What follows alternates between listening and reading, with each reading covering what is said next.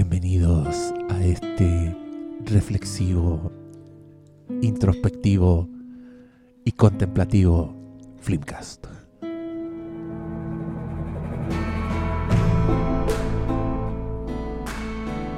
Buena weá. El Briones está dirigiendo la orquesta en este momento. Para la gente que no puede ver en, en sus casas. no, tenemos, no le hacemos al web show.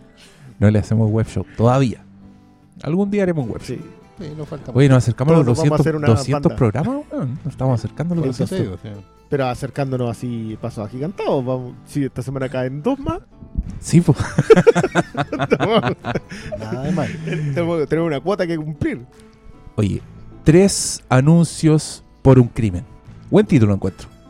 ¿En en español? Sí, tremendo. Bastante tremendo. intraducible. Three billboards outside Ebbing, Missouri. Tres anuncios en las afueras de Ebbing, Missouri. Claro. Que acá tendría que haber sido así como tres anuncios afuera de un pueblo perdido en el. tres anuncios Hoy día, de- hoy día fui al persa y la versión pirata dice tres anuncios en las afueras. en la so- Sí, ahí Ya, nomás. igual. ¿Cachai que igual hay un cartel, el cartel original creo que dice A Renegade Masterpiece. Y yo en muchas partes en español lo vi como una obra maestra, una renegada obra maestra. ¡Ay, qué mal! Amigos, el Google no es el único. No, yo- y en las citas esas que ponen, que igual hay una mía por ahí, pero en las citas como de, de medio gringo, tenían una que decía una comedia profana. Y es porque en, inglés profane es cuando Es decís muchos garabatos, po, Ah, ya, weón. po, weón. pero Ya. una película profana es otra weá, no es lo mismo. ¿cachai? Que es lo mismo que una obra maestra renegada. Es como, no, no quiero ser buena. Váyanse acá. Estoy mal hecha. Nadie me escribió bien. Es como, bueno, está bien. Fue en internet, no lo vi igual en impreso. No, no, alguien no gastó tinta ahí en la portada. No, Oye, yo, yo no sé qué vamos a decir de esta película, porque es buena. aparte. Fin. Sí, sería todo. Oye, últimamente estamos muy. Nos gustó a todos, está bonita, están todos diciendo los mismos clichés en Twitter. Yo creo que, ¿sabéis qué, Briones? Vamos a hablar de eso en el taller de crítica en algún minuto. Sí. Que hay que deshacerse de eso. Es que no solo es hacerse eso, sino que a mí ya, ponte tú, cuando leo a mucha gente diciendo las mismas weas, no me dan ganas de decir nada. Yo me abstengo justamente cuando pasa. eh, eh, no uso ese argumento. O sea, si todos están diciendo que la McDormand está extraordinaria, sí, sabéis que está extraordinaria. O que, Pero ya, ya, algo. ya es algo que no, no hay que decir. No, Entonces, no. o, o que Rockwell sí. debería ganarse todo. Mira, yo igual leí, leí algunas como, como disidencia. Por ahí. Ya. Pero yo creo que. Sí, locales. Ah, ya. No, de, de Ya, timeline local. locales. Ya. Pero, Ya pero tenían que ver con. No entremos. bueno, el primero fue efectivamente que era una película muy manipuladora. Este, Yo creo que ese es un gran quiero, hilo para conversar. Yo quiero, Yo yo yo- quiero desarmar mí- esa madeja. A mí me gustaría que. Yo envidio las películas que esa persona, porque.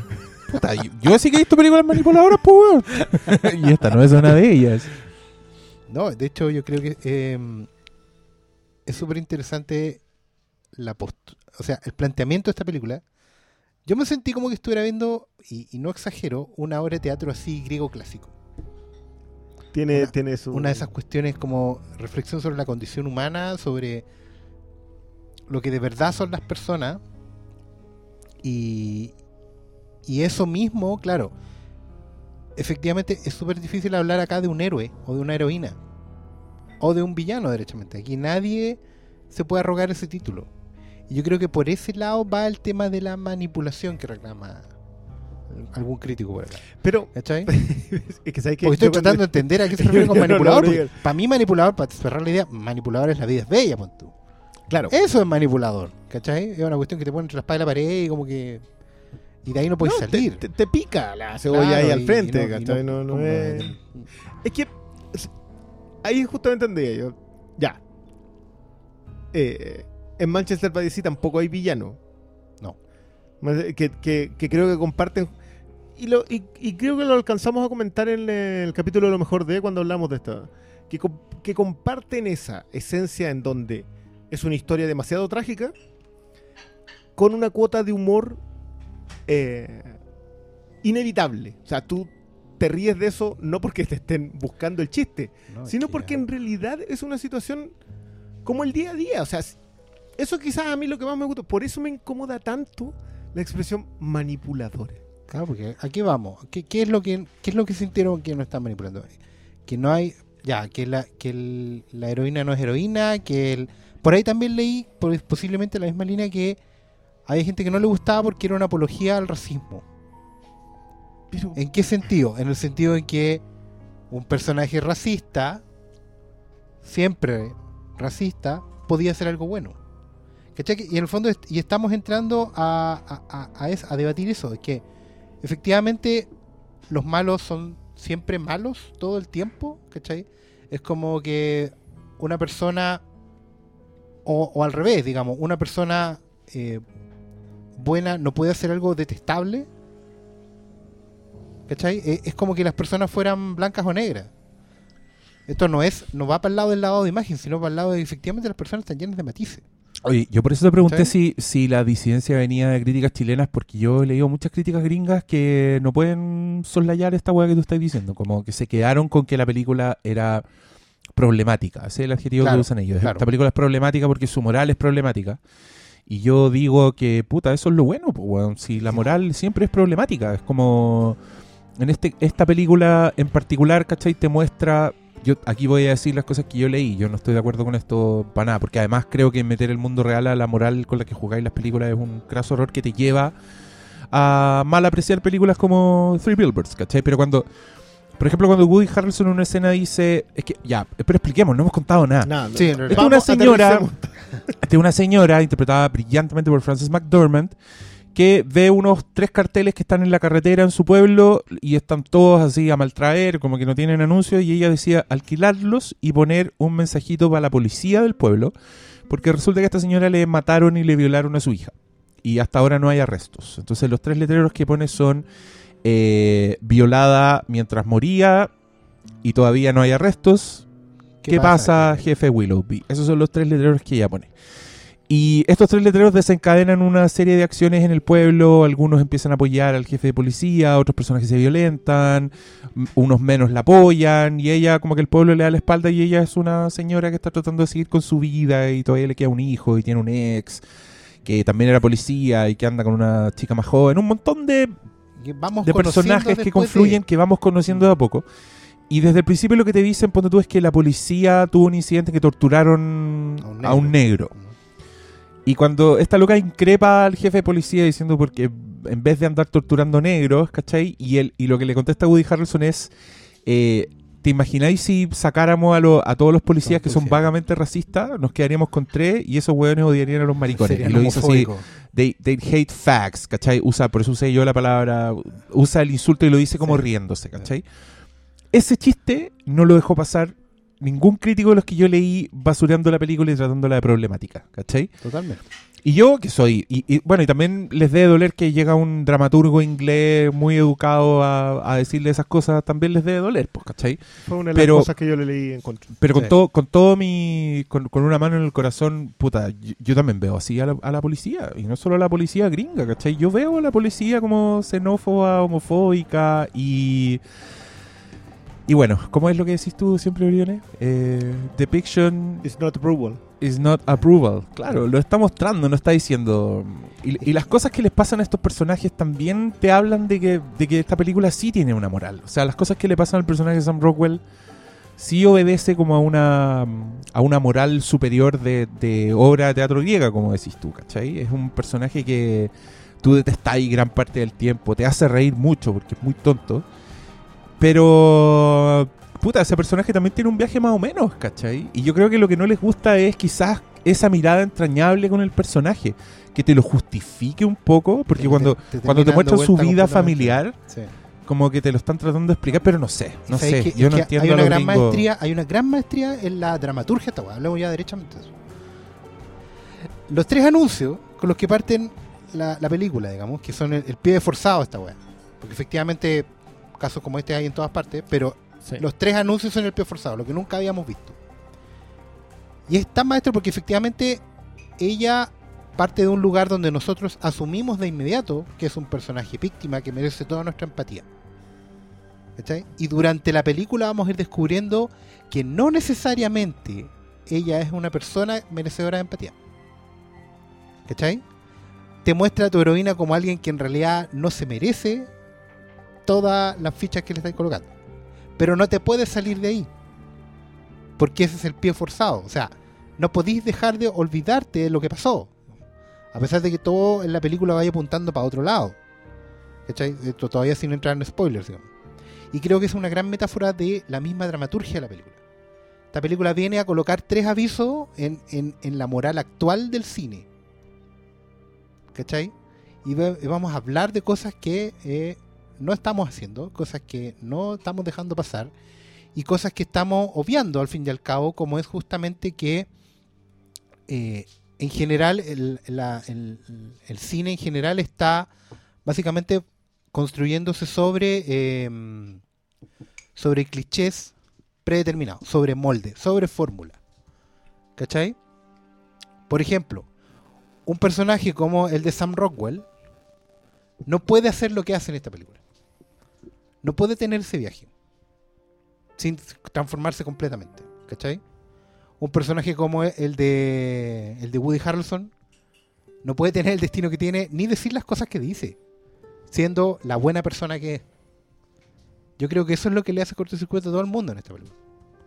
Es lo tan raro, porque como el personaje más noble de toda la historia va a decir esa, esa frase llena de homofobia y racismo intrínseco y pragmático, que es la weá. Porque es irrebatible. Si lo que dice bueno es muy cierto. Efectivamente, y no es porque sea bueno ser racista o ser homofóbico, sino que porque efectivamente el mundo donde ellos viven está lleno. Mm, A mí, a mí me gusta mucho la frase de que mostrar algo no es aprobar algo. Que el otro día lo tuvo que usar la, la Margaret Atwood. Que decía, darle RT a esta cuestión no significa que yo lo esté aprobando, creo que debemos debatirlo. Eh, impresionante que tenga que ella hacer eso, pero no es el punto.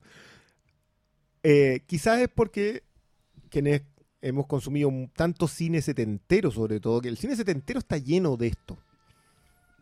Porque fue el primer punto en donde los norteamericanos, sobre todo ellos, empezaron a mostrar las cosas. Antes era todo muy idílico. Pero hubo gente que empezó a. Arthur Penn, quizá, el mismo Gente- Peckinpah, a fines de los Gente que 60. nació con la destrucción de Cidilio y creció en los 70 Y, sobre todo con la influencia de la lucha por los derechos civiles. O sea, aunque no necesariamente tú mostrabas a un negro en una película, sí mostrabas el racismo.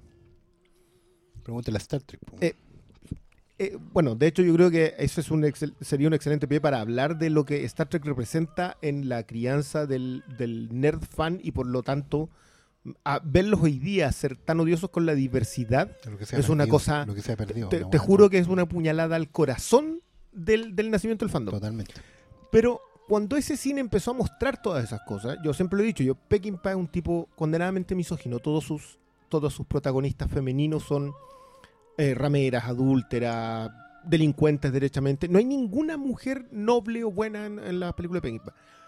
No entender que ese personaje no está ahí para que tú lo apruebes es importante.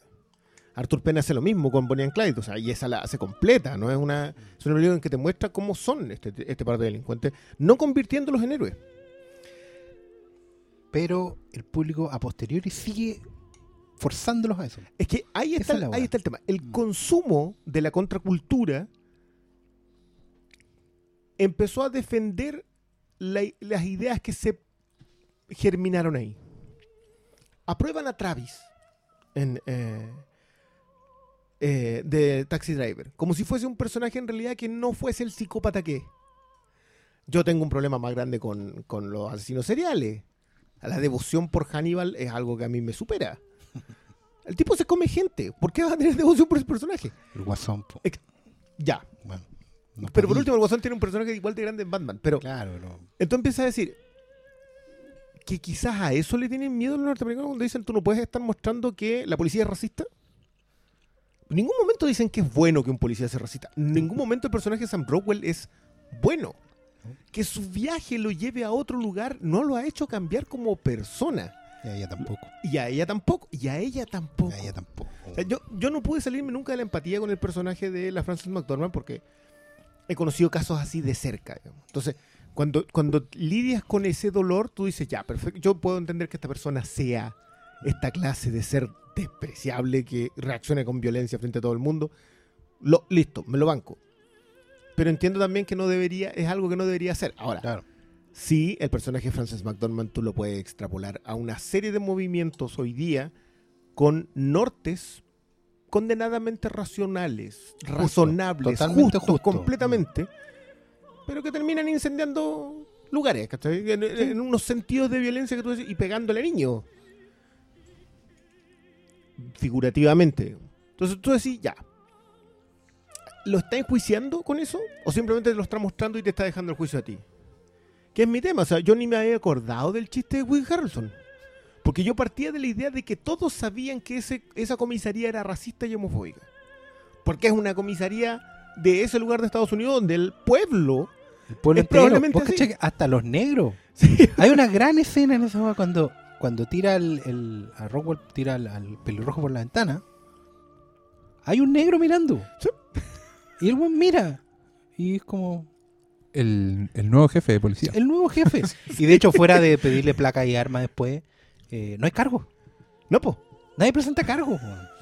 Ahí yo estaba pensando, ¿se- ¿será eso lo que les molestó que nadie haya presentado? Y yo decía, puta, si los gringos se parecen a los chilenos, es la misma weá. Sí, po. Fue dado de baja. La weá más horrible que podía hacer, lo dieron de baja. That's it.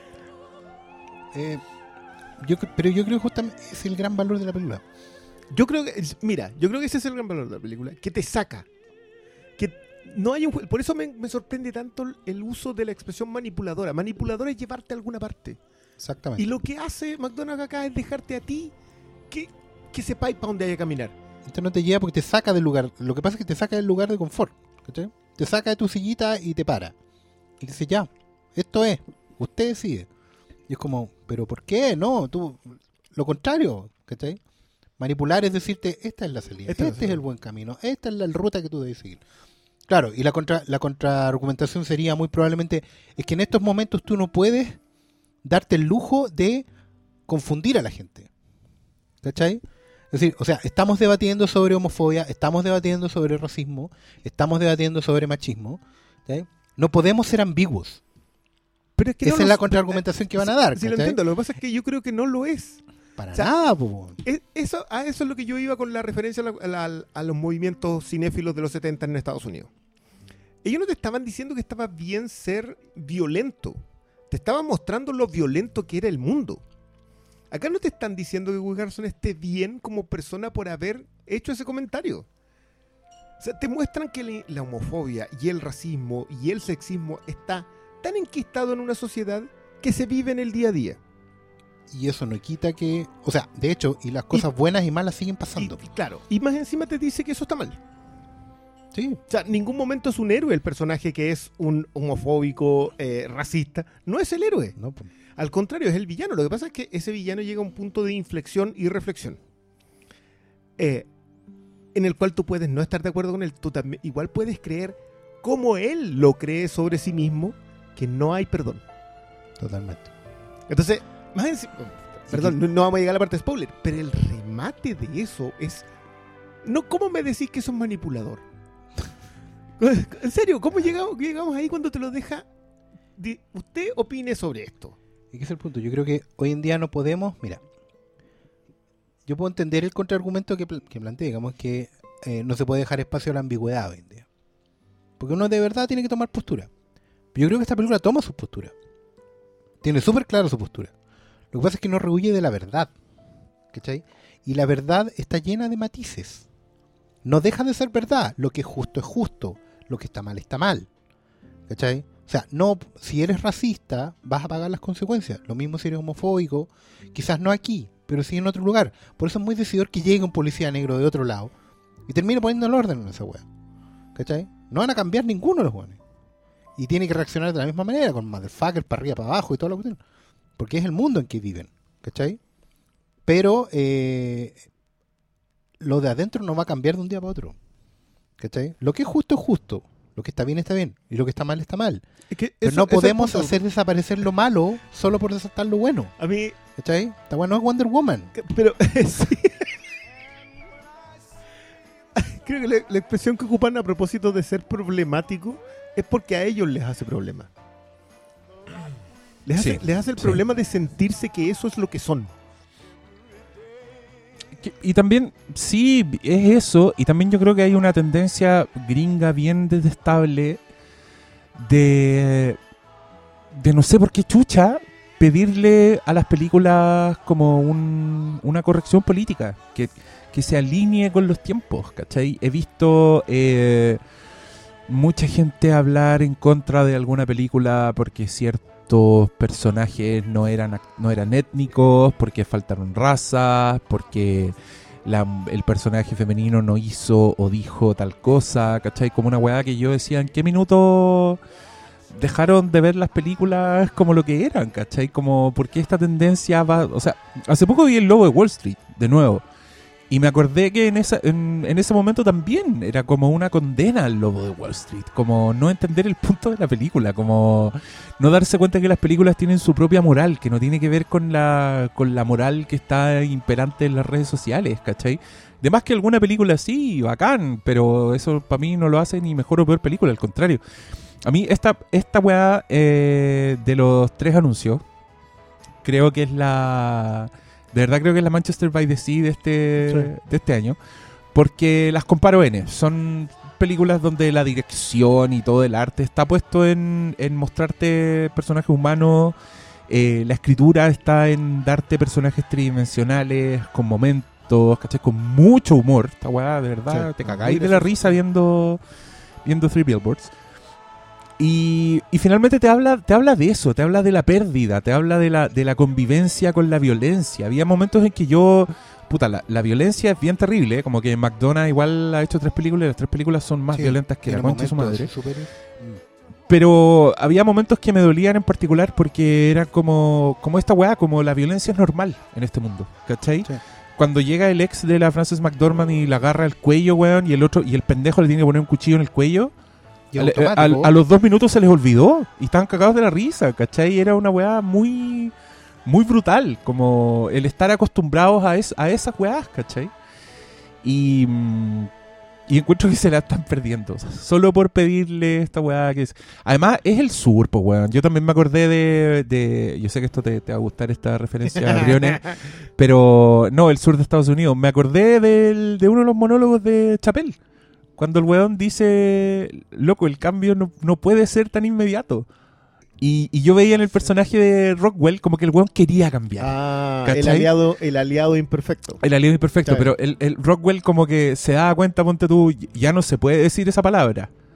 No podemos decir torturar a Exacto. un nigger. No, no. Tenemos que decir torturar a alguien de color, ¿cachai? Como perdiendo completamente el punto. Y yo creo que eso es precisamente porque nos estamos fijando en puras weas, ¿cachai? Como si, si corregía un racista la manera que habla, el weón no va a cambiar su manera de pensar, va a cambiar su manera de hablar con Ah. weas, ¿cachai? El cambio no va a ser tan rápido. Y esta weá era el sur de Estados Unidos, pues weón. Es, la- es como el, son las, ¿cómo se llaman? Los, los red states. Son las zonas Sí, donde. No, acá, acá Trump ganaba por paliza. y claro, y era, y era hermoso el cambio. A mí me gustaba mucho cuando mostraban a- al personaje de Sam Rockwell en su casa con la vieja. Que tú te das cuenta que esa vieja. Que No, ahí no está todo el problema, ¿cachai? po. Pero tú decías, puta, por lo menos Sam Rockwell está entendiendo, ¿cachai? El weón está. Está tratando de ser mejor persona. Y yo creo que esa weá también le molesta a los gringos. No quieren, no quieren ver a ese weón tratando de ser mejor persona. Bueno, uno es eso. Yo, yo comparto contigo que no quieren verlo en ese proceso. Pero creo que peor aún es no entender que en el proceso va a fallar 500 veces más de las que ya falló. Es que, eh, yo creo que eso es lo más rico de la escritura de esta película. Yo estoy, pero bueno, en éxtasis con la escritura de esta película, porque, mira, hay un personaje que es el, digamos, el, el noble de esta película, que es Woody Harrelson, pero que de entrada está lleno de matices porque es igual de racista, es igual de homofóbico, ¿cachai? Y es igual de violento de una manera u otra, ¿cachai? Él, él asume todas ciertas decisiones por encima, ¿cachai? Ya, se mata de partida. Yo creo que esta película lo mismo los spoilers porque no se puede hablar sin spoilers. Sorry. Bueno, pero Eh, acá le dejamos para la pausa. Claro. Ya. Bueno, pero la cuestión es que él toma esa decisión, le echa para adelante pasándose por encima a todo el mundo, a pesar de que les deje con cartas y todo. Pero él sabe que va, va a desencadenar un, fuego abierto. Va a incendiarla para ir haciendo lo que hace. ¿Cachai? Pero al mismo tiempo, es el único personaje que se muestra abiertamente compasivo y que tiene quizás la quimera más grande de toda esta película, que es que el personaje de Sam Rockwell solo se va a redimir con amor. Sí, Y tiene carta esa es la- gran la frase. Cuando le dice, bueno, y actúa con amor, ¿cachai? Y, y- y déjate, porque por último, si te huevean por eso, si te dicen gay, lo arrestáis por homofobia. Ya, yo, eso es algo. Sí, esa, esa fue una maravilla. Es, frase. es que para mí esa es una de las frases que hace que yo entienda el viaje. Claro, pues nadie, y- Porque, porque no es un viaje definitivo, te están mostrando un, un tramo de la carretera. total- no te eh, pueden una mostrar- puerta, de hecho, le muestra la salida de la carretera. Que tampoco la puede asumir. o sea, No. Sí, queda claro que, Pero le que toca Sam el tema- es un, perso- es un homosexual de closet. Puede ¿Queda ser, o pero, no? pero ¿sabes que le toma más el pulso a otra cosa? Le dice, yo te entiendo, loco. Yo sé que tú estás mal, le dice en la carta. Pero yo te entiendo porque tú perdiste a tu padre, te tuviste que hacer cargo de tu madre desde chico. Y siempre te ha ido mal. ¿Cachai? En el fondo le está, le está sacando de lo. El problema no necesariamente eres tú. El problema es el mundo que te trae una juega. Y ese es un discurso de un padre a un hijo. No, sí, sí, era, su figura paterna. Era su pero única figura paterna y era el único que le tenía la última ficha puesta. A mí me, a mí me encanta De la, hecho, hay un momento- la doble. Eh, la, la escena doble de la, del columpio. Sí. Eh, porque te muestran a uno diciéndole por qué no funciona y cuál es la. Porque, porque eso es así, o sea, ese, ese tipo de crimen puede resultar en eso. Eh, y después te muestran al otro tratando. No le está dando esperanza, está tratando, porque es parte de su viaje, en el cual va a seguir utilizando malas palabras, va a seguir no entendiendo todo, pero está intentando. Ahora, ¿le molestará, ¿eso le molestará tanto a, a esa crítica más moralista Es que es el que el punto. villano trate? El villano, el villano debe ser villano. Lo que pasa es que, Que, que ojo, que yo no creo que sea el villano tampoco en esta No, película. Que, pero es que es el punto, pues, bueno. la, la estructura actual, y de hecho yo creo que lo que estáis diciendo tú, Diego, es muy cierto porque tiene que ver con que actualmente y en algunos momentos históricos al cine se le pide y Hollywood se asume con una superioridad moral. ¿Cachai? Que tiene mucho más que ver con ciertos lavados de imagen, porque el cine supuestamente es un escape a un mundo mejor, ¿cachai? Y toda la Mm. va- De hecho yo me acordaba a propósito del sur de lo que es lo que el viento se llevó. Lo que el viento se llevó es una tremenda épica de gente que, mirado con distancia, particularmente para nosotros, puede ser súper detestable. ¿Cachai? Como son los- estos mismos sureños, pero los patrones, ¿cachai? No era gente que uno, la cual uno pudiera sentir empatía, ¿cachai? Son esclavistas, ¿cachai? Son gente racista, también homofóbica, aunque en ese tiempo ni siquiera lo eran porque estaba completamente invisibilizado todo, ¿cachai? No era gente con la que nosotros nos pudiéramos emocionar y querer, que- pero esas películas se construían sobre un lavado de imagen gigantesco y poner una superioridad moral sobre la mesa. Hoy en día también se le está pidiendo, pero en otro aspecto, en otro aspecto de visibilizar las injusticias, las minorías y todo lo cuestión, y como de decir que como todo el mundo está mal, en Hollywood estamos haciendo lo correcto. ¿Cachai? Pero se le olvida que hay una vertiente del cine que no es menor y que es súper importante, que es que el, cine te muestra la vida tal como es, el realismo. ¿Cachai? Y el realismo, la realidad es incómoda. ¿Por qué, por qué el- ¿Será que estamos justo en los años en donde la gente no quiere ver eso, sino que quiere apuntar a un, eh, a un idilio? Mira las películas más vistas. No solo son mundos que no existen, sino que son mundos que ya conocen. Son súper predecibles, son todas de fórmula. Incluso son remakes. Hasta hace dos semanas la más vista del año era un remake calcado a la pata de una película animada. Que todos ya habían visto. Y fueron a ver de nuevo. Y si no hubiera sido así, se hubieran quejado. ¿Cachai? La gente, en el fondo, claro, la mayoría de la gente le está pidiendo al cine una cosa ya prevista. Algo digerido, algo de que es completamente estructurado en una zona de confort. Y una película como esta, a mí me dio mucho gusto entre paréntesis haberla visto anoche en una sala casi llena, 80, 85% llena, Buena. y, y una audiencia que pasó por todos los estados emocionales. Había silencios muy grandes, había mucha risa, mucha risa. Eh, había gente con la espalda recta, que le a 90 grados, eso quiere decir full conectados con la película. Y aplauso espontáneo al final.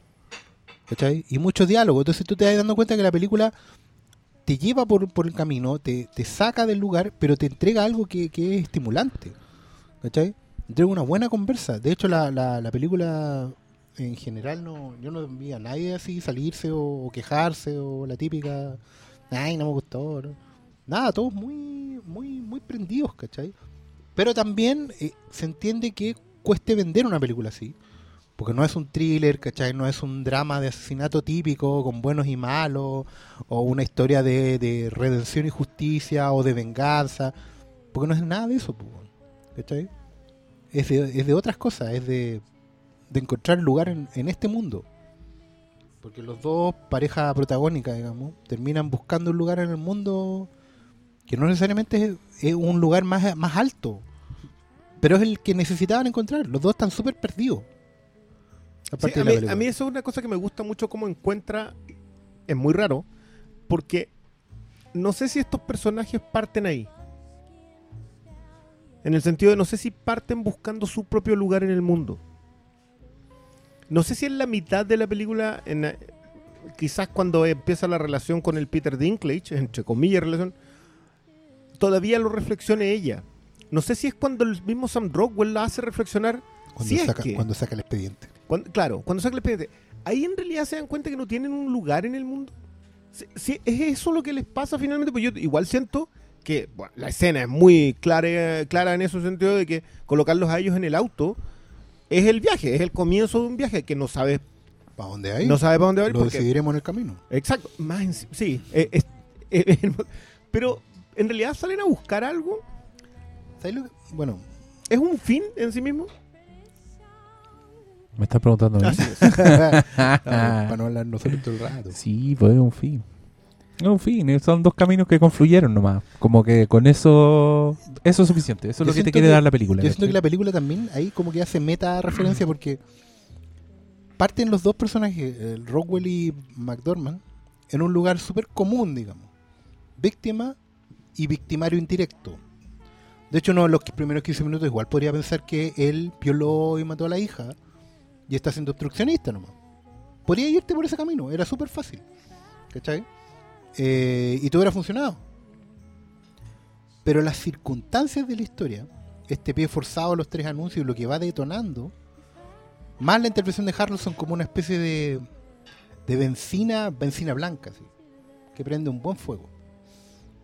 Que quema una pradera llena de maleza en realidad, para despejar la vista, porque ellos salen de este lugar común, que hubiera sido muy manipulador seguir por ahí, y se encuentran en medio de la nada, pues se encuentran en una zona gris.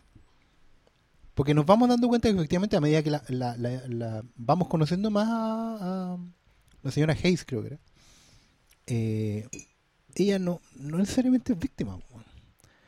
Tiene, no es que haya hecho algo contra su hija, pero no es un personaje entrañable, noble y querible al cual le pasó una tragedia.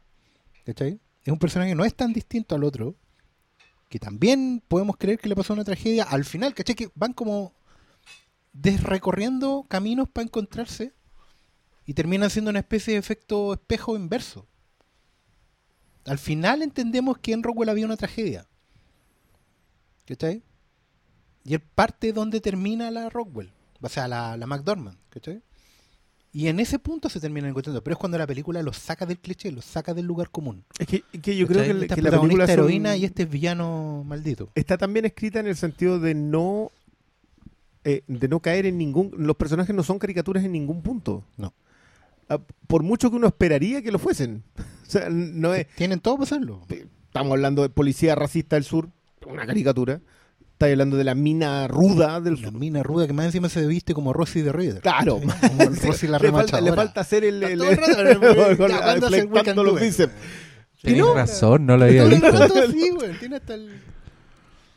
Pero a, a mí, por ejemplo, hay cosas que pasan de fondo que sí siento que es que hacen ese, ese hacen el esfuerzo de darte color en el fondo. Eh, el que va a colocar los carteles que tú decís, ya, listo, este- este se va a conocer con la compañera de trabajo que es negra, ya, ya. Que pasa de, y pasa de fondo, es una cuestión que, Porque que- fueron- porque logras armar un entramado tan bien hecho. El, el tipo que le va a echar la foca que después resulta ser el que mm, el ex militar que, ha- que entre comillas confiesa que repite la escena de esto esto más o menos pasa con esto Te lo van a confesar en una curadera. En una un curadera. bar en la noche. Que, que, por cierto es un dicho dentro de la policía norteamericana. Sí, que ellos dicen que es más posibilidades de atrapar a un criminal porque se curó, porque hizo alguna confesión Porque por otra cosa. porque se fue así. Como, como el otro weón, pues si que volver Sí, a la escena del crimen era echarle la foca a la, a la, a la señora Hayes, digamos. Eso es volver a la escena del crimen. Claro, pero no era. No, po- porque, Es, es es muy- porque está muy bien, es muy buena está esa muy bien hecho, porque eso también pasa. Que el, el estrés postraumático te lleva a inventarte weá. Es que ahí, ahí- sí, pues y ahí, y ahí tú te das cuenta de que en verdad esta película no te quiere dar ninguna satisfacción de la película clásica, ¿cachai? No, no esta weá no es una, no te va a decir quién es el culpable durante la película.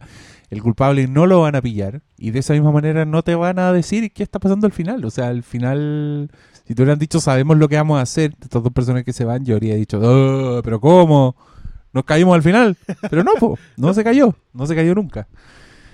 Que es, lo, que es lo mismo que decíamos en Manchester by the Sea, ¿te acordás que esa weá terminaba y era como, pero weón, no te, no te dieron nada, ¿no? Y tú decís, yo creo, te dieron lo suficiente. Te dieron, te dieron lo suficiente para que tú sintáis que esto es, es la vida finalmente.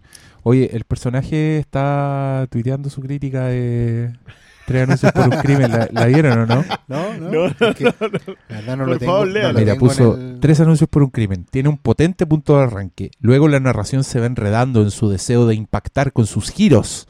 Malos flashbacks, entre paréntesis, mientras manipula y da golpes bajos al espectador. ¿Vio otra película? Sí, el amigo. ahí. La cagó.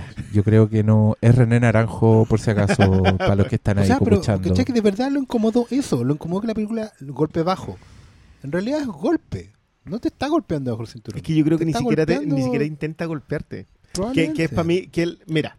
Pero lo- lo mira, hace- es que mira, con, con el malo flashback, impactar con giro, golpe bajo, manipula. Yo creo que está pensando en un flashback en particular. Para decirte que la hija no era, no se llevan tan bien. ella no era la mejor madre. No, y cuando le grita la frase que la condena finalmente, Sí, que es como lo que la va a dejar puta, Pero- la pero va a dejar con esa expresión para siempre Claro, pero- a ella, ¿cachai? Pero no hay forma de que tú. ¿Hay creas- otro? Espérate, ¿hay más No, creo que no hay flashbacks aparte de otro? No, ese es el más extenso todo. No, Y el único. creo que no tiene más. Yo el único. Creo que no hay más flashbacks, No, no hay weón. más, po. Ya, es que lo pone en plural acá el amigo, pues malos flashbacks, en plural. Yo creo que el problema es que fue demasiado eh, eficaz la película en él y puta, me molestó la weá nomás, pues. ¿Sabes que a mí me gusta mucho ese flashback? Porque te dice eh, que en realidad ella, ella puede estar eh, afectada como está por ese, por ese flashback. Pero nadie que entienda una madre puesta en el cine como está puesta la McDormand va a creer en algún momento de eso. O sea, la relación que ella tiene con el hijo no está dada solamente por el dolor de haber perdido a la hija. La relación que tenía con el ex, si ya no estaba el ex. La mina, la mina era, era, era pesadita, pero no por eso significaba que no había tenido una familia y no por eso significaba que no fuese una madre absolutamente abo- llena de dolor después de perder una hija. Sí.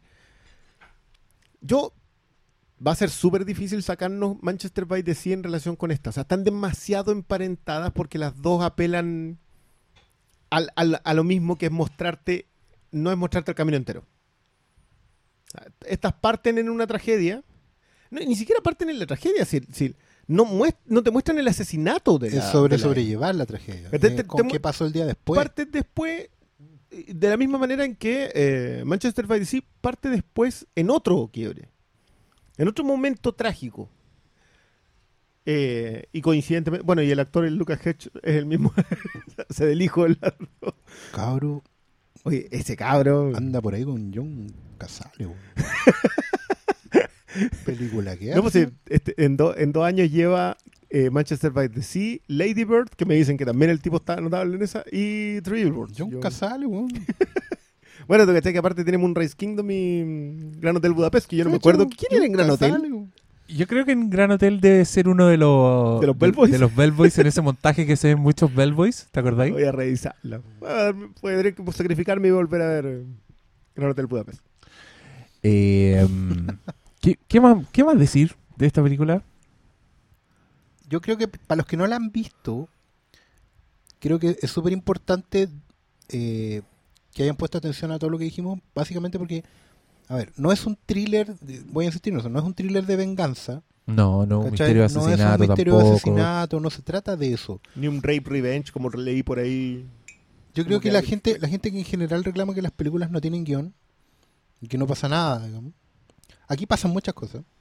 Todas, cualquiera más inesperada que otra.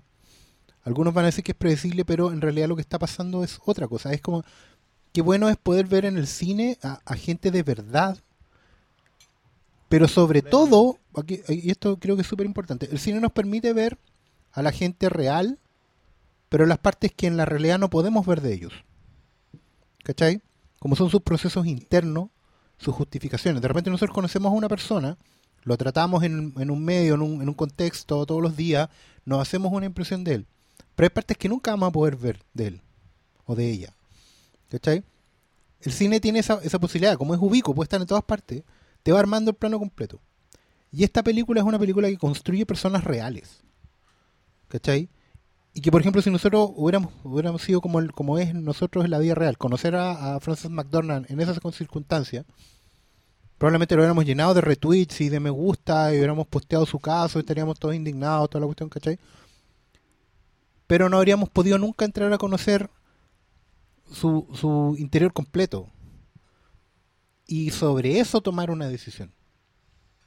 De repente siento que esta película sirve mucho como para cuando uno le dicen abandérate de inmediato por algo y no te dan tiempo de conocer todo el contexto. Porque al final uno puede abanderarse igual, ¿cachai?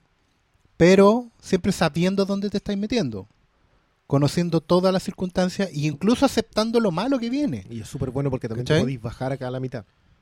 Totalmente. Si tú, tú podéis tomar la Hay un decisión. momento en que uno dice ya basta. No, no, esta señora ya, ya se- No. Que, no, que no, no, no fue algo que me pasara a mí, pero entiendo de que puedes, extrapolándolo, ver que ese personaje lo puedes aplicar a determinadas cosas. Y lo mismo pasa con Rockwell. Totalmente. También puedes decir, sabes que es este tipo más- está completamente equivocado durante todo. Y también pasa con Harrelson. Y también pasa con el ex marido, si el, el, eh, ¿cómo se llama así? Eh, John Hawks. No Tiene un nombre como súper común. Eh, sí. Hawks. John, John Hawks, ya. Que es tremendo. Y entra. uh, Lo primero, puta que está flaco. Pero entra tremendo. Su personaje entra como un, como un tipo. ¿Cuándo, ¿Cuándo estaba gordo ese weón? yo, yo lo conocí en Deadwood, ¿cachai? Que era, que era como el. Soul Star. en Pero es que la ropa igual. Yo la primera vez que lo vi fue en... Atendía la botillería al principio de- del crepúsculo del amanecer. Él era- Sí, y se lo echa Tarantino. sí, él es. Pero- búsquenlo. Hawks entra. Tú lo despreciáis porque fue el tipo que se separó de, de esta- Y es un de esta- golpeador, si lo dicen desde el Claro. principio. Te- a, la- a todo esto, yo, esa escena y la escena del cura son mis escenas favoritas de la película. Porque el nivel. escena de- del cura es la la escena del cura Sí. es, por lo demás, en estos días. Por favor, pueden O sea- guardarse el diálogo y lanzárselo al cura que quieran. No, no, no creo que.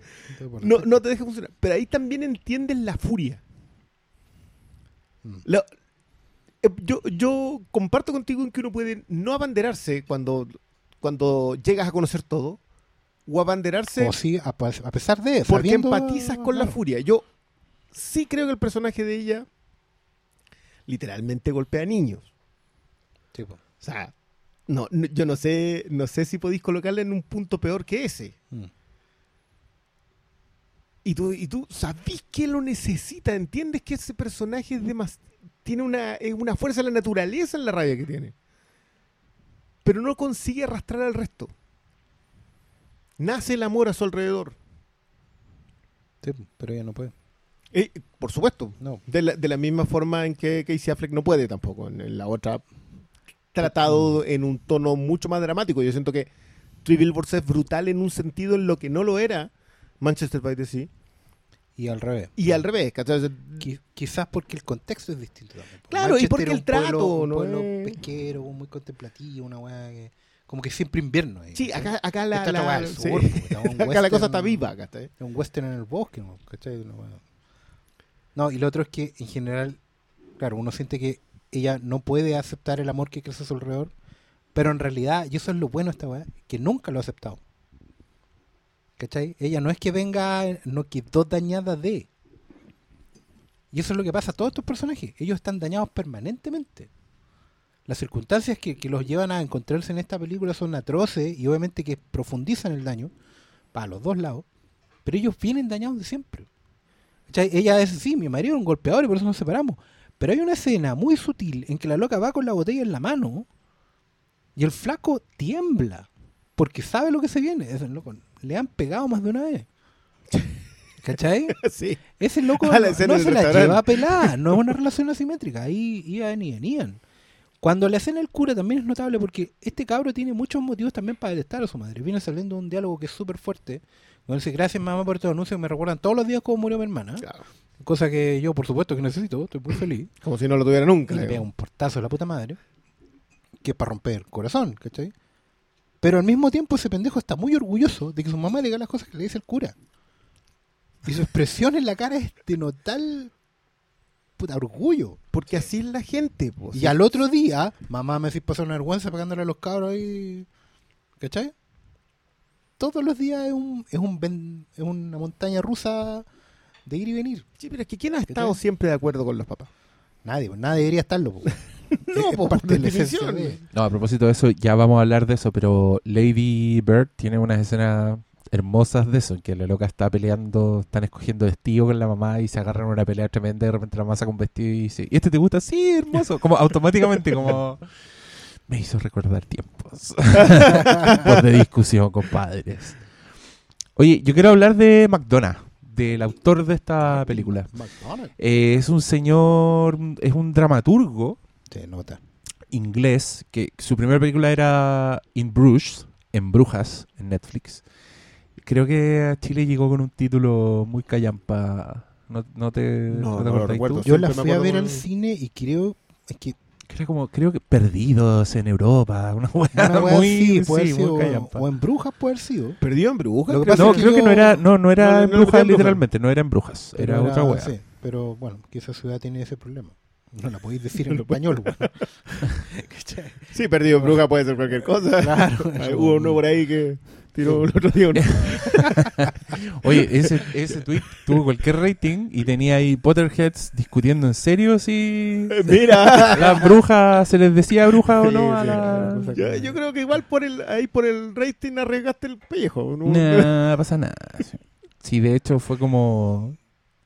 Lo dije a ella antes. Entonces después dije, "Eh, eh, eres fan de Harry Potter, no de Game Sí.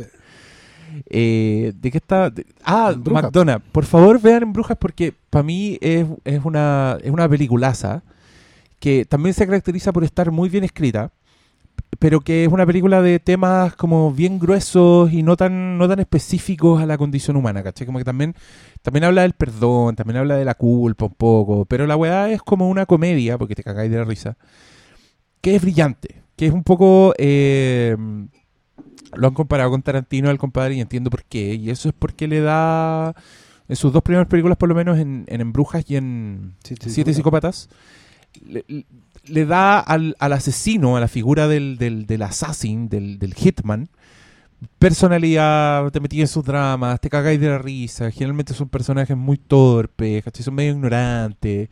Y, mm, y la película In Bruges son dos personajes que se van a Brujas, a este a esta ciudad, pueblo europeo, Ciudad medieval de la que es una ciudad medieval que está congelada en el tiempo y que por lo menos en la película es una weá hermosa.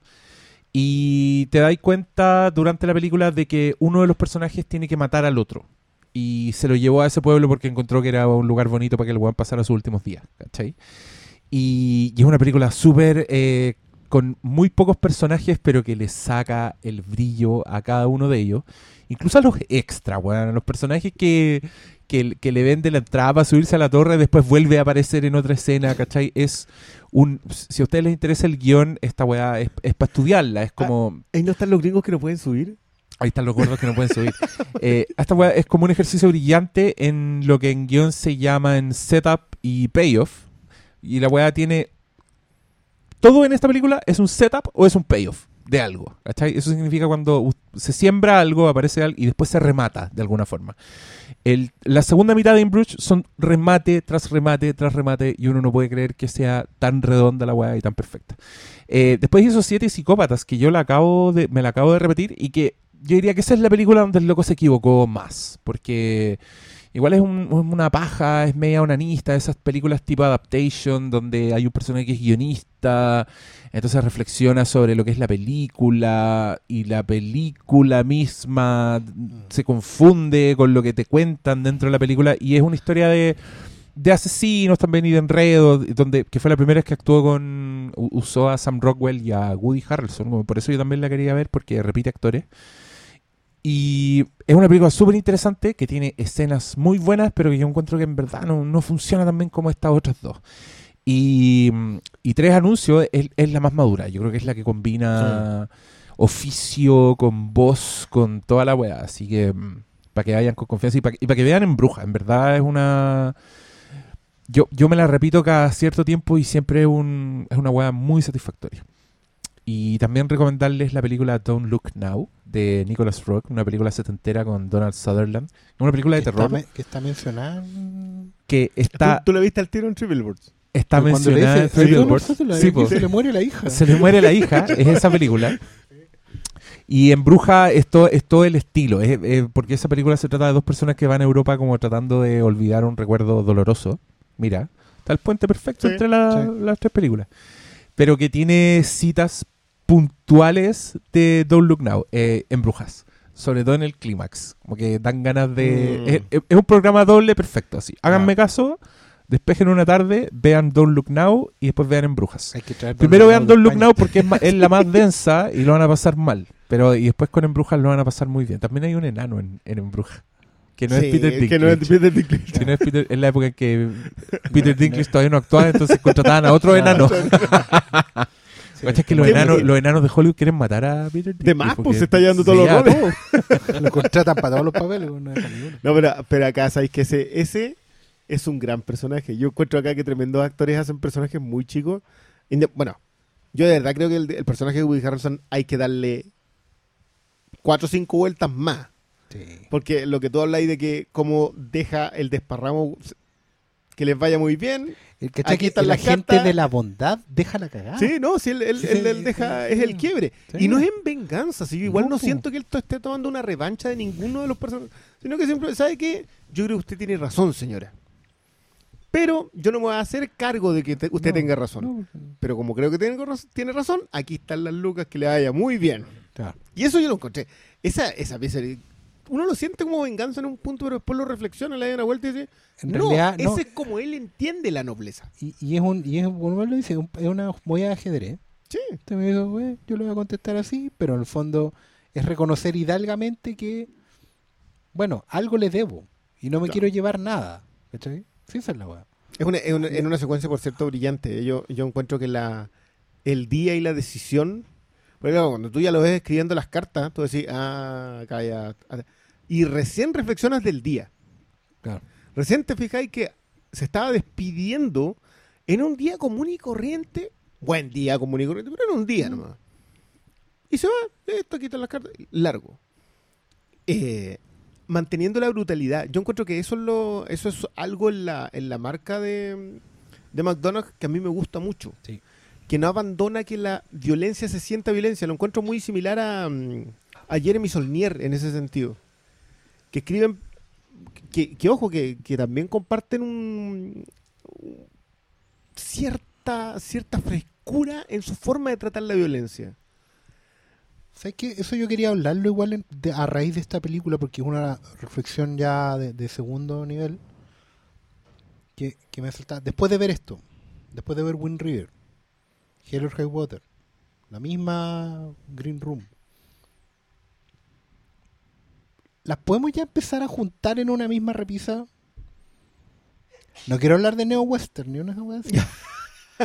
Pero. ¿cachai que hay una especie de, hay una moral ahí de situación límite en un pueblo sin ley, en el fondo, pero que tiene unas reglas súper claras, Y muy vieja. muy vieja, muy, muy muy, antigua, muy, muy, muy antediluviana, pero que es al final lo único que se pueden agarrar. Y que por lo mismo, porque no hay sofisticación, urbanidad, legalidad, la violencia es como es, las consecuencias son súper dilatadas, la, la ética es súper deslenguada, en el sentido que hay racismo, homofobia, misoginia, desprecio por los jóvenes, ¿cachai? Desprecio por los viejos. ¿Cachai? Hay una especie de, cine y más encima es como medio generacional. la. Hay como mucha gente que está reflexionando y construyendo historias como desde sus pueblos o de pueblos que están fuera del radar, están fuera de, esta, incluso me voy a atrever a decir, eh, superioridad moral hollywoodense. ¿Cachai? Y están construyendo un cine marginal. Tampoco quiero decir que es un cine de izquierda, pero, pero es un cine que viene afuera. Y que está haciendo la metáfora del gran mundo, del capitalismo. Igual cuando, cuando partió Three Billboards y veía los carteles como metáfora del mundo que se fue, que prometía cosas. Eso también está en Hell or Water. Y la, la moral del camino, de la carretera, ¿cachai? Y, y de la gente que ni siquiera es. eh, tiene un pasado glorioso, sino que son descendientes de otra gente que tuvo mejor moral que ellos. Y estos locos viven como de la sobra. Incluso, ¿y sabéis por qué digo incluso en Green Room? Porque yo siento que estos panquetas que que andan de gira por pueblos del orto, también andan viviendo de las migajas de un sueño mayor. Y se encuentran con una lucha que también es obsoleta. O sea, todo el mundo entiende que el nazismo está out, ¿cachai? Pero en esos lugares enquistados en el culo del mundo todavía está. ¿Cachai? Yo, Como, como películas de Patrio Tercero, no sé, bueno, una hueá como no, muy- es que, es que, eh, mira, yo siento que el, el- el western crepuscular no es, eh, neces- no es una necesidad del género propio. O sea, el western no necesitaba ser crepuscular, podía haberse terminado. No, no tenemos cine de acción crepuscular. Mm, Liam- no, Liam Neeson todavía no. No, o sea, eh, podría ir apuntado allá. Creo que un paseo por las tumbas es algo a lo que a lo que se le podría prestar un cierto un cierto una cierta atención al Ah, respecto. sentido Pero en general no hay un cine. No, y el Vengador Anónimo terminó en donde, donde partió. digamos. Pero Matthew Winner viene del western crepuscular. Matthew Winner Mm. tiene por ahí tiene Loman que a mí me parece una un- un- una de esas que igual hay que recoger en el mismo en el mismo género. Pero el western crepuscular responde a la obsolescencia de la moral del género. O sea, no es que el vaquero haya envejecido, es que llegó el progreso. Su tiempo pasó. Mm. Claro, pero más allá de que pasa su tiempo, no, no es que pase su tiempo, es que lo que llegó es demasiado grande, es demasiado pesado. Eh, y aunque él pueda seguir vivo, Clint Eastwood sigue ahí, con básicamente las mismas, haciendo la misma estructura, a veces cuestionándose, pero muy poco, pero haciendo la misma estructura de la que hacía antes, tipo rudo. No es que él esté obsoleto, es que lo otro que pasó es tanto más grande que pasa a ser un paraguas que le tapa el sol.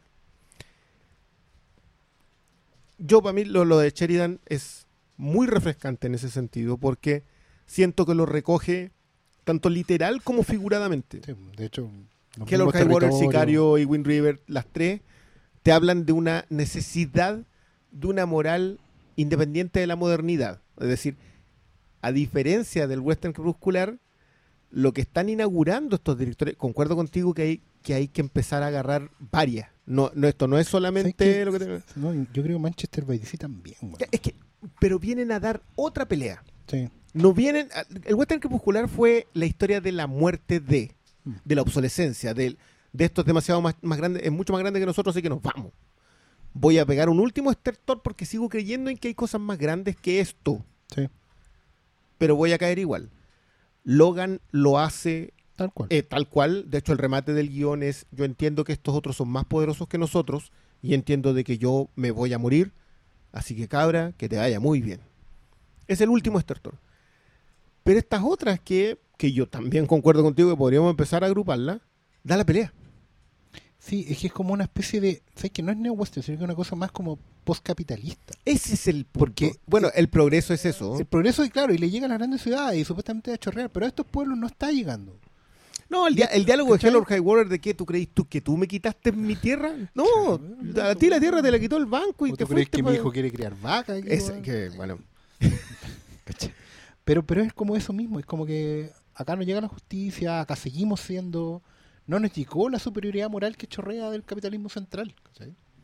Porque al final resulta que lo que están diciendo es que incluso esta ética superior también es capitalista. po, y es de aquel Sí, que la puede pagar, el que tiene claro, los recursos. Para poner el anuncio. El que tiene los recursos para ser laico, el que tiene los recursos para ser eh, pro, eh, pro unidad, humanidad completa, ¿cachai? Eh, antiabortista, si to- todas las cosas, causas nobles y justas, en las que yo también creo, ¿cachai? Pero que son peleas muy a veces uno. Cuando las Claro, podéis dar, son, son de- sí. ¿cachai? Cuando porque tenéis la olla llena, ¿cachai? Cuando tenéis la comodidad de tu teléfono para tutear la pero, pero ahí volvemos al, al factor de lo, mira, la Margaret Atwood hoy día volvía sobre la falacia de que el- de los derechos del- de la lucha por ciertos derechos. Y ella dice que la lucha por ciertos derechos siempre es una falacia cuando tú la separas, porque siempre es la lucha por los derechos humanos. Sí. Entonces no puedes hacer la dicotomía falsa, siempre es la lucha por los derechos humanos. Oye, pues se tiró el medio palo esa. Sí, sí, sí. sí. Uy, pero bueno, esa señora tiene ese derecho a tirar los medios palos, no. ella, ella- ella viene de vuelta de ese mundo horrible. po. No, y con, un- y con una capacidad de futurismo impresionante, Eh, porque escribió esta cuestión. De hecho, ayer le leí una muy buena entrevista que ella, cuando lo escribe, eh, lo está pensando en Reagan, por, por lo que leía y lo que consumía. Sí. Pero esa historia no es más válida con Trump. Mm. Nosotros tratamos de darle esa validez porque hacemos la lectura inmediata, pero ella, lo que ella está. Volvemos, hablando del ciclo. es que está hablando, y está hablando de nuevo de este fantasma de la, del, no quiero utilizar el término, pero como del fascismo de un capitalismo en- Es que, ¿sabes yo sin creo que rival. los ciclos sí existen, porque si miráis para atrás, el cine gringo de los años post-depresión Bueno, tiene muchas cuestiones en, en concordancia con estas películas pequeñitas. ¿Cachai? De, de, de dos semanas en cartelera, que hablamos mucho, que compartimos en, en videoclubes, y que la gente no entiende que crestas se tratan. O sea, la voz de la ira era ¿qué? Los buenos en carreta. Si- eran dos horas de buenos andando en carreta. Sí, no era muy como no era la diligencia. Pero las cosas que se estaban diciendo esas personas, weón, lo que el calvario que llevaban por dentro, las decisiones que tomaban, puta, cambiaban mundos, po, weón. Incluso weas más pop como creer de la mi valle, ¿cachai? O la misma Sierra Madre, Sí. que te disfraza de aventura una wea que al final es. que no, no tiene nada que ver con eso. No, bueno, eh, era- eran tiempos en donde o los guiones el alcanzaban halcón eso. No, el, el, el Lubitsch. Ah. Sí, sí, le- que, que, que quizás uno de esos cineastas que hoy día uno podría, por lo mismo que dices tú, o sea, hay mucho de ese cineasta que se vino de Europa a hacer cosas a Hollywood y que empezó trabajando. como Martin McDonald. Claro, porque ellos ya vienen más producidos. po. Si Hoy día hay también un consumo de cine que, que te permite a ti hacer una revisión del cine para lo que haya a contar. Al fin y al cabo, Logan no, no hace lo de Chain gratuitamente, por mucho que, que pueda aparecerlo en la segunda revisión. O El Planeta de los Simios no hace, no hace El Fugitivo de Josie Wells y El Éxodo. eh, po- porque, Porque no sí, pueda, claro, hoy día puedes utilizar esas historias tan grandes para referirte a puntos mucho más pequeños. Eh, si el punto es que no te puedes quedar ahí, tienes que entender que es más grande lo otro. ¿Qué es lo que a mí me pasa con Trivial? Porque si tú te quedas ahí en no, es que fue racista, no, es que fue homofóbico, no, es que fue sexista. Sí, eso ya lo sabe, lo sabe el autor porque por algo te lo está mostrando, para que tú entiendas que ese personaje es Por, eso- eso. por algo lo hace en Missouri y no en New Jersey. weón. Oye, leí que el loco se inspiró que iba pasando por Georgia, en el- algún punto de Georgia en Estados Unidos, y vio letreros sobre un crimen no resuelto. Y ahí echó, Ah, ahí echó a andar la bolita. Oye, tenemos hartas preguntas de Twitter. ¿Quieren- Déjale, ya, ¿quieren démosle. que miremos preguntas o no? Dale. Centauromaquia, cuyo arroba es de la estepa, Maravilloso. Ah, yo adoro eso. dice... ¿Qué onda esta película que está dejando la cagada en todos lados? Aún no la veo, solo quiero manifestar mi expectación. Bueno, chao. anda, anda en la weá, loco. Acuérdate que estamos en época de premiaciones. Tres estrenos semanales, no duran mucho las películas. Francisco Retamal, Pancho Cinepata, dice: Yo nomás tengo la sensación que Three Billboards venía pasando piola en comparación con el vuelo con que venía Shape of Water o Lady Bird. Y de pronto, especialmente tras los Golden Globes, los bonos le subieron hasta las nubes. Saludos. Puede ser, Puede ser, ¿ah? puede ser porque igual venían, es que venían muy acompañadas con Lady Bird. Puede ser. Yo, yo pese a que Seven Psychopaths no me gustó tanto, igual prefiero mil veces ver algo como Siete Psicópatas que ver tu estreno promedio, así que le venía Claro. prestando ropa hace rato a Three Billboards. Sí, y de una- hecho esta- esa película la, habían, la iban a estrenar en el Fantastic Fest y la bajaron a último minuto cuando uno ya tenía las entradas compradas y los pasajes comprados y no, Todavía no, todavía, hasta que la vi, estuve picado. Sí. Así que yo le había puesto muchas fichas. Se me había olvidado que esa era el juez. Era la película sí, inaugural. po. Sí, po. Yo Eh, quiero, yo, a ver, con respecto a esa pregunta, solo quiero decir que, por ejemplo, eh, a nosotros nos invitaron a ver esta, esta y The Shape of Water hace mucho rato. Y es verdad con que no había un hype masivo con Trivial Billboards. Porque de hecho yo me confundí, me olvidé que era McDonald's y dije, no, anda tú nomás porque Sí. a- Tal- alguien tenía que quedarse en el fuerte, digamos. Y después caí, pues. ¿Cachai? Fue como "Puta, después la mucho rato, mierda". Claro, y tuve que esperar dos, casi meses. En a fin. ver, Shoto dice: ¿Qué les parece la comparación de McDonough con los hermanos Cohen y Tarantino? En lo personal siento que McDonough va un poco más allá. Al menos a nosotros en el cine nos dio la sensación de alguien que lanza todo y no te deja procesar hasta después. Yo creo que son comparables por el, por el tipo de historia. O sea, claramente los hermanos Cohen son una inspiración para este weón. Agarran a Frances McDormand, que es la musa literal de los Cohen. Totalmente. Actúa en muchas de sus películas. Es esposa de uno de los Cohen. Y usan a Carter Burwell, el compositor de los Así Cohen. es. Entonces el weón ama a los Cohen, así que por ahí deben compararlo. Y con Tarantino yo creo que es lo que dije antes, pero esta yo creo que es bien poco Tarantino, salvo algunos momentos de Girl Power, la escena del dentista, es algo que feliz habría escrito Tarantino, que, que fue que una escena que a mí me hizo gritar un improperio. Esa quedó tercera para mí. Chuta Esa, madre. porque yo, porque yo de verdad la escena del cura la encuentro gloriosa. Sí, no. Yo creo que McDonough tiene su propia carne para hacer sus propias. Yo- ¿Cachai yo- que tiene un hermano que igual hace película? ¿Viste una weá que se llama The Guard? Donde actúa Ah, sí, justamente po. el Gleason. Sí, Gleason, señor con de el, Bruce. ah, ¿Cómo se llama el negrito? El- esa weá creo que Con es de- Don Cheadle. Sí, con Don- creo Sí, que, muy buena esa creo que esa weá es del hermano de McDonough. No, no, no. Y de él tiene otras cositas más. También muy, muy obras de teatro. Son muy, son películas muy encerradas y muy pocos personajes. Oh, Mira. tiene una con Cano Reeves, creo. Puede ser que. Puede Es ser de, que sea- es de John Michael McDonough. Su, Ya. su Michael hermano. McDonough. Sí, y es eh, Brendan Gleeson, Don Chill, Mark Ah, Strong. Mark Strong. Puros consagrados. En el fondo, quizás McDonald's hace una película que podría haber hecho Tarantino en Bruges. Hace una película que podría haber hecho los Cohen acá. Ah, y Pero Calvary es del hermano de. Calvary, del- claro, ¿viste? Sí, el, el- el po. tipo se también con Gleason. Oye, la familia, weón. Claro, ahí tenéis los hermanos McDonald's, los hermanos Cohen, ya, ya, ya tenemos. Ya, a ver, otra pregunta. Nico Valenzuela.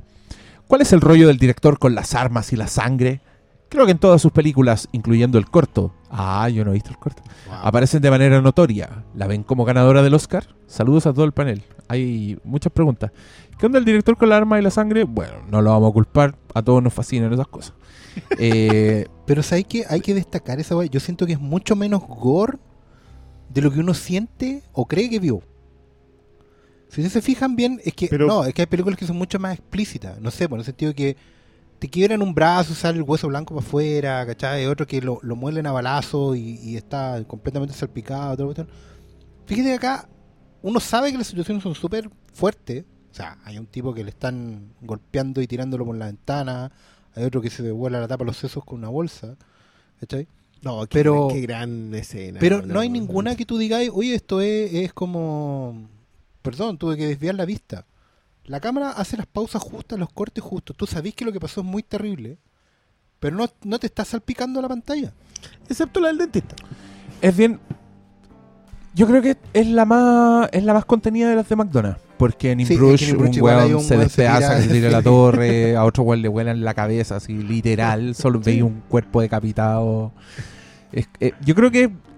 Pero yo creo que es efectivo en su violencia en el sentido que es como la escuela de Scorsese, como de mostrarte relámpagos de violencia Sí, que po. son más efectivos de lo que te está mostrando en realidad. Claro, pues, por ¿cachai? ejemplo, lo que, no lo que decís tú. Si la ponía al frente de Cell 99, ¿cachai? No, pues no, no, no, po, ¿cachai? Claro. Entonces, hay, hay, hay- Pero la weá es igual... Es que lo otro, es que lo, lo otro que tiene, yo creo que es una violencia con dramaturgia. ¿A qué voy con esto? Yo creo que el- la weá del dentista, por ejemplo, que es el- que yo creo que es una weá muy pensada, muy inteligente. Sí. Como que toma una, una herramienta que está en el inconsciente colectivo y daña algo que tú sabes que es muy doloroso. O sea, desde el cisne negro para mí que... Puta, puedo ver a un weón quebrándose una pata, pero yo igual salto de mi asiento si veo una uña siendo maltratada, ¿cachai? Porque es un dolor que tú... Sobre dentista, yo vi una película que se llama Marathon Man. Oh, Is it safe? safe. Is it safe? Solo, solo eso te preguntaré. Jorge Reyes dice, mejor actuación de Frances McDormand, ¿aquí o en Fargo? Cha, ah, pero, Oh, pero, pero que Como la editora en Hail Caesar. este quiere ver el mundo Oh. arder. Sí. Eh, Como sí, la, la mamá es casi famosa. está muy bien ahí, por cierto. ah, no. Eh, es que ella oh, es- qué difícil. No, yo, No, yo, voy a, yo- yo me voy a quedar con Fargo. yo también. Solo que ahí porque- construyó algo sí, que no habíamos sí, visto po. nunca. Esto puede ser la evolución de eso mismo. Además que uno ahí, ahí le está poniendo Mm. Fargo encima, pues no Claro. solo la actuación. ¿No, te- ¿No sentiste ese detalle, eso sí, que Three Billboards podría haber sido una temporada absolutamente maravillosa de Fargo? Eh, no, porque, Solamente fal- fal- porque falta el mal.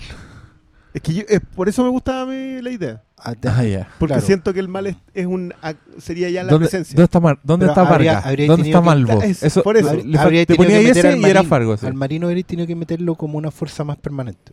¿A quién? Al marín, pues. al- Ah, al- claro, Marine. sí.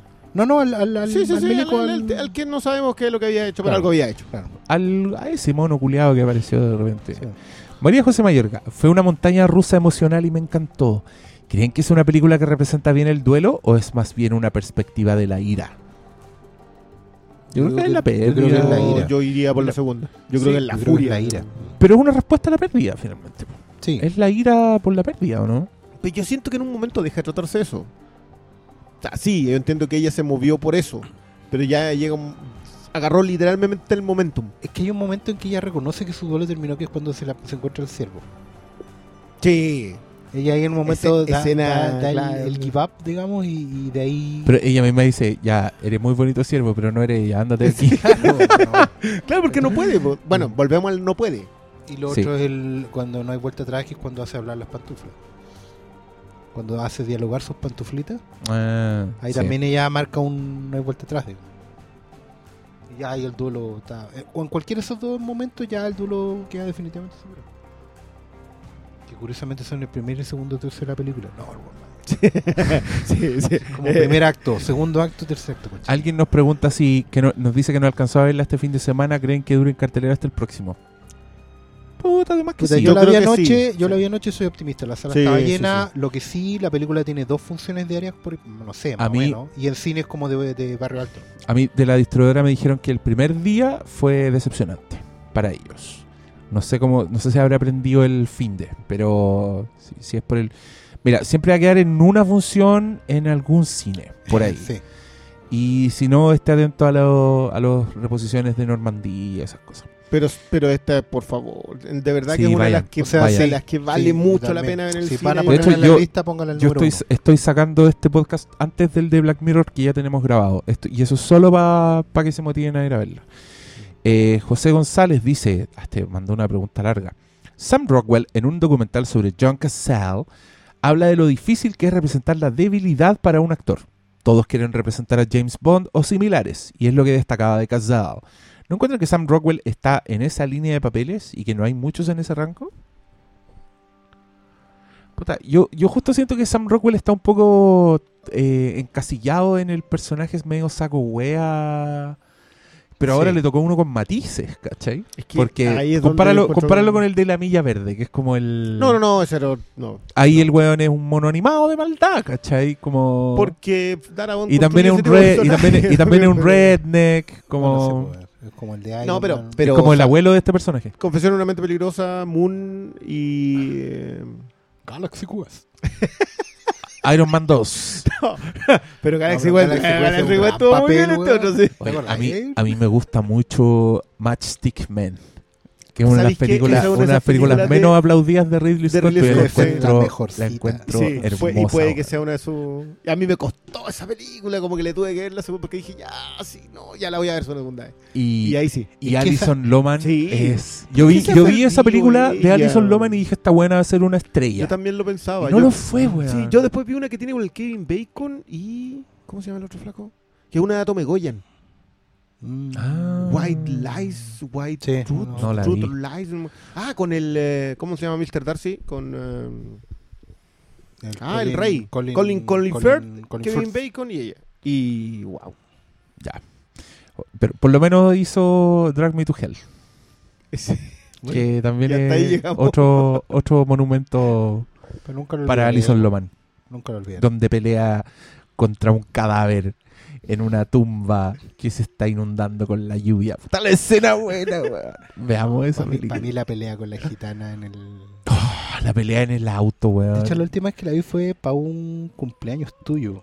Un cumpleaños, un cumpleaños mío bueno es cuando proyectamos Drag Me to Hell. en mi Trujera, en un programa, creo que era un programa triple. Y, wow, qué impresionante. weón. Qué ganas de hacer. Uy, yo voy a grabar un De comentario. hecho, yo no la veo tan seguido por eso mismo. No, Yo la- yo la una así como... Sí, ¡Ah! Tan potente. yo la atesoro. ¿Dónde- Voy a, grabar, voy a grabar un comentario y todo el comentario va a ser ¡Cacha, cacha! ¡Uh! ¡Oh! ¡Ah! Where the truth lies. Donde lies. la verdad, Donde miente Ah, la ya, verdad, donde ya, la verdad. Muy bueno. A ver, Diego Armijo pregunta. Su arroba es marrano33. Vamos, vamos. Deberíamos O sea, hacer un 32 concurso. marranos del-. Oye, ahí- Le fue colocando números porque estaban ocupados. ¿Será como un marrano Jesús? Así, ¿no? Claro. Oye, yo el otro día escuchaba un podcast y también leían comentarios de la gente y los nicks eran para cagarse la risa. Había uno que se llama The Naked Brunch. la zorra. Ya, el marrano 33 pregunta. ¿Podría hablar de ese pequeño gran personaje que es la polola del ex esposo de la Frances? Tanta inocencia frente a tanta violencia. Oh, en general, la juventud. Sí. Sí, la, juventud cosa, está bien desconectada en esta película. juvenil, una Sí. así.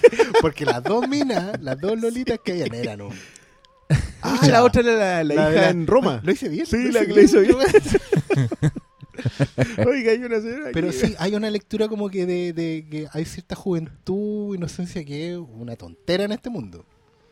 Yo- Sí, porque es que incluso yo, yo el entiendo por qué los de la- millennials se molesten con esa mirada. Y, y sabes que Sí. eso, eso también es, es muy de los hermanos Cohen. Sí. La juventud en los hermanos O sea, Cohen es una weá. Una declaración de principio. A ver. Mira, lo olfateaban los cabros. Sí. Sí.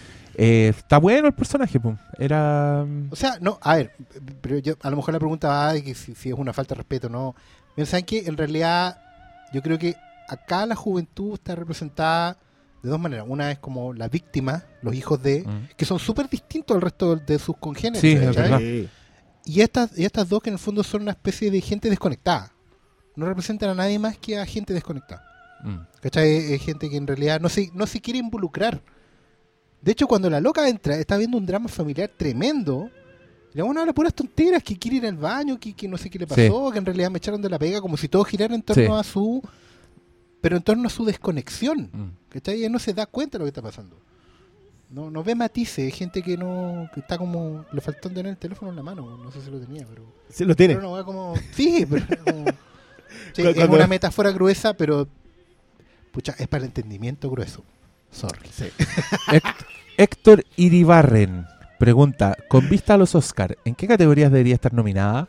¿Y cuáles debería ganar? Saludos. ¿Guión original esto? Guión original. Sí, bo. guion Sí, original, guion original. actor, Secundario. actor secundario Sam Rockwell, actriz, Actor no creo. actor, pero es que actor. Actor Rockwell, va a ir por secundario. Sí, bo. Sí, eso dije. pero. No dijiste actor, actor secundario. Ah, Ah, tú decís que. Tú decís que no, yo digo Sam Rockwell Ya. secundario, ella principal, ¿qué más? Yo creo que va a pelear director y va a Dirección pelear podría película. ser y película también. Montaje quizá. Quizá. He visto montajes Y más música, vistos. música, sí, música lo pelea. ¿Y música? igual- Sí, no, yo creo que música está entre esta y Shape of Water. O puede que, yo, yo lo dije O ya, sea, puede que... la Star nominación Wars. igual no. Sí, es que puede que metan a Williams por eso. Sí, po. La nominación igual no implica ganar, de como si. es Sí, pero es que en las músicas, acuérdate que la eligen los músicos, nomi- los nominados y los votan todos. Por lo menos así eran las reglas hasta hace algunos años. Víctor Pozo. Gran peli. Frances y Sam inmensos. A propósito de Dixon. Una situación límite y las palabras de alguien a quien valoras pueden redireccionar la vida. ¿Pero qué les pareció a ustedes ese momento bisagra de Dixon? ¿Les hizo sentido? ¿Esperaban otro rumbo para él? Cuando ¿De qué está hablando? Cuando está leyendo la Eh, carta en la comisaría. La carta del porque eso de habla de las palabras de Sí. alguien, Mm, que en realidad es el único que le dijo algo. sí. No, no, yo para mí el momento bisagra es el... Cuando está quemado Ah, y el otro flaco le ofrece agua. Es que ahí él. O sea, yo, yo, yo para mí ese es Yo el lo momento entendí. yo- eh, igual tenéis razón, porque en realidad, pero ahí, ahí él con- constata que lo que le dijo el otro Es cierto. es verdad. Sí.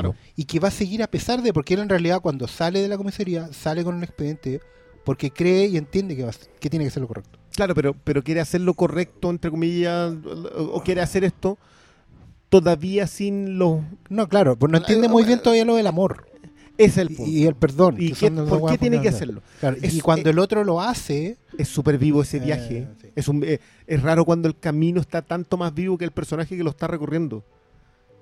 Porque, porque le va, lo cambian, lo queman, se lleva el expediente, lo echan. eh, todo va cambiando para él. Y, y claro, para mí, para mí la, la- la postura del vaso de agua es. ah, Ju- jugo de naranja. jugo de naranja. ¿Jugo de naranja era? La Sí.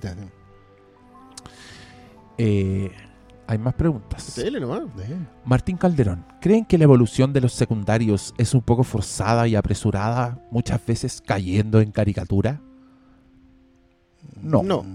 No. Quizás con un ejemplo, que, que no le gustó que el enano fuera tan... Evolución de los... Tan Puta, es que, es que ya verlos ¿qué? así tan por separado como evolución de secundario, yo creo que estamos frente a una historia bien sólida. Una De hecho- mm. Donde evolucionan los que tienen que evolucionar, como... Claro, porque estamos siguiendo viajes viajes protagónicos, digamos. ¿no? Claro, Los secundarios y- justamente están para apuntalar cosas. Y, ex- y, y los secundarios en este caso, el Sam Rockwell está ahí para pa Frances, ¿cachai? Es un contraste y confluyen y es hermoso, ¿no? Sí, igual yo tengo tema con que Rockwell sea muy secundario. Mm. Yo igual tengo tema con eso. No sé si... Sí, es verdad. es, Yo- un, es un secundario con, porque con vocación mejor- de protagonista. Claro, porque al final quizás Dixon tiene más minutos en pantalla incluso que Harrelson. Sí, Sí, ¿qué más, eh, po? Y... Ah, yo, yo, yo encuentro que sería bueno que lo pusieran en actor en vez de actor de reparto porque haría haría bastante más fácil el actor de reparto que ya está, ya está este Sí. año. Yo creo que hay, hay un tema ahí con... Porque si... Eso te dejaría a McDormand sola en la película. Como protagónica, me refiero. Es ¿Cachai? que, es que yo creo que el peso del personaje sí lo hace Sí. a ella solamente protagónico. Sí, pero... Oye, ¿sabes qué? Hay una escena que me gusta mucho, pero que igual me caga la ejecución de la escena.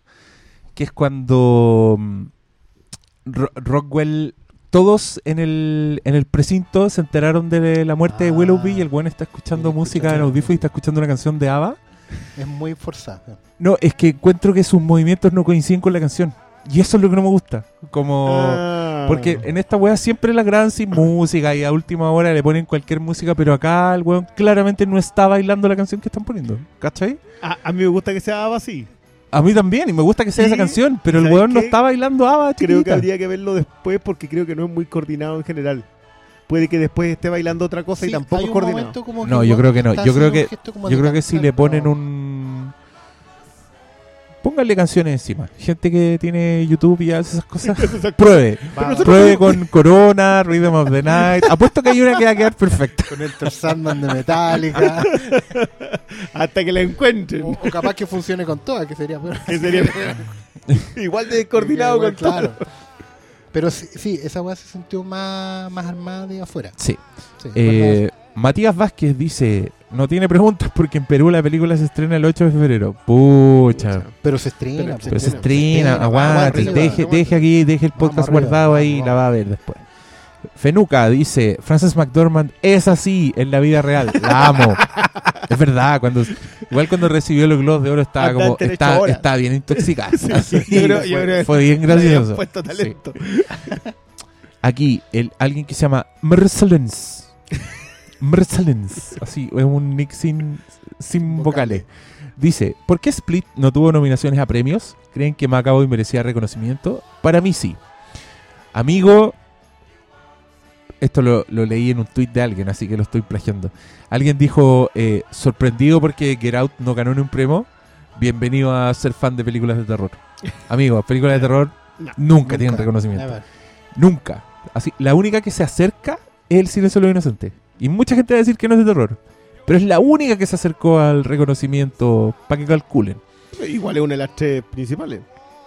Pero igual, el terror no, no lo miran. No, es uno de los no. géneros más basureados por la academia, así que Leí un muy buen artículo que reposteó mm, Del Toro a propósito de por qué no se dice que Get Out y Shape of- of Water son películas de terror. Por lo mismo. Por lo mismo, Sí, para po. que no queden Para no fuera decir de... que sí, para no reconocer una película de terror. A ver, Paz, arroba Paziland, dice, spoiler, No entendí por qué el personaje del supuesto violador va a la tienda a molestar a Frances McDormand. Porque era un saco weón nomás, po, weón.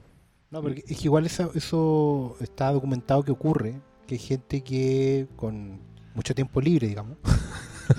no, de verdad. eh, leen sobre un caso X, se, se meten en la cuestión y quieren experimentar la emoción de ser, ¿cachai?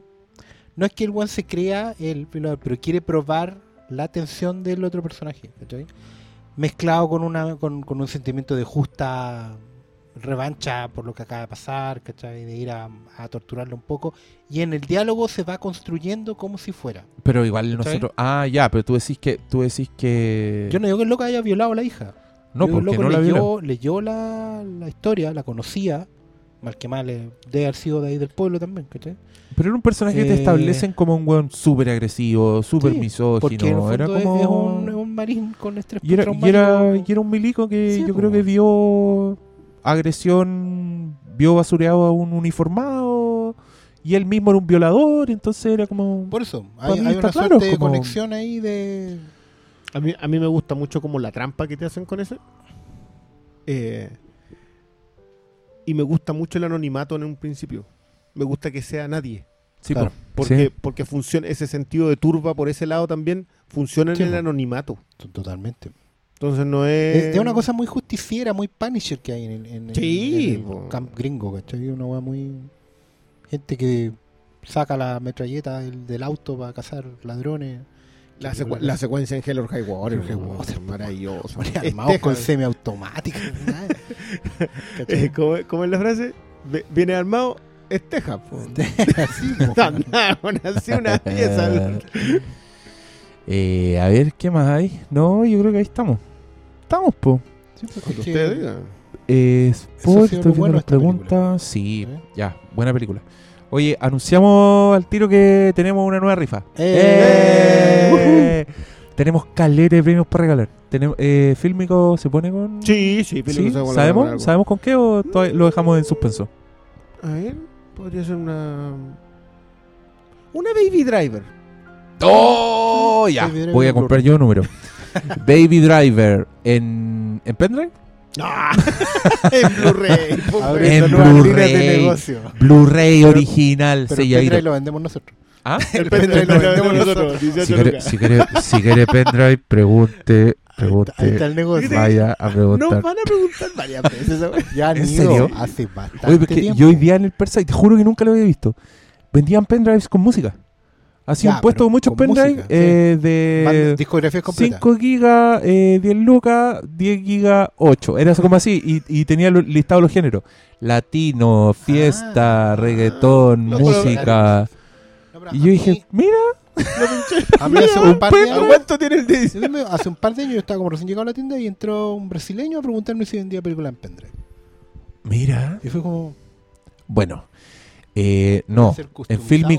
no venden No. películas en pendrive por si acaso, pero sí venden Blu-rays originales hermosos como el de Baby Driver, que podrán ganarse en esta rifa. Que además vamos a inaugurar un nuevo premio. Ya. ¿Ya? Este- Hemos este no tenido- lo sabe Sala, este no Hemos sabe. tenido, Ah. escuchen esta weá, hemos tenido Flimcast On Demand, en que ustedes escogen la película. Tuvimos Flimcast On Demand Deluxe, en que ustedes escogían la película y, el, panel, panel. y el panel que lo discutía. Hoy día abrimos una nueva categoría. Esta rifa tendrá Flimcast On Demand VIP. ¿Qué significa eso? Significa, señor ganador o señora ganadora, que usted puede venir a la grabación del capítulo en que nosotros hablaremos de la película que usted nos diga. ¿Qué mejor? ¿Qué onda aquí? 20 Una silla especial. Y si es de Claro. regiones por Skype. Y si es de De regiones o de otro país también, otro porque país, hay sí, gente ¿por del no? extranjero que nos compra números, también puede estar por Skype. Así que, ¿qué mejor? No, no se sienta presionado. Si usted no quiere, no le interesa, puede declinar. O puede venir y saludarnos y quedarse callado el resto, lo que quiera. Pero las puertas están abiertas. Por eso es un Flimcast On Demand VIP. Y le- le- le colocamos donde el very important person is you.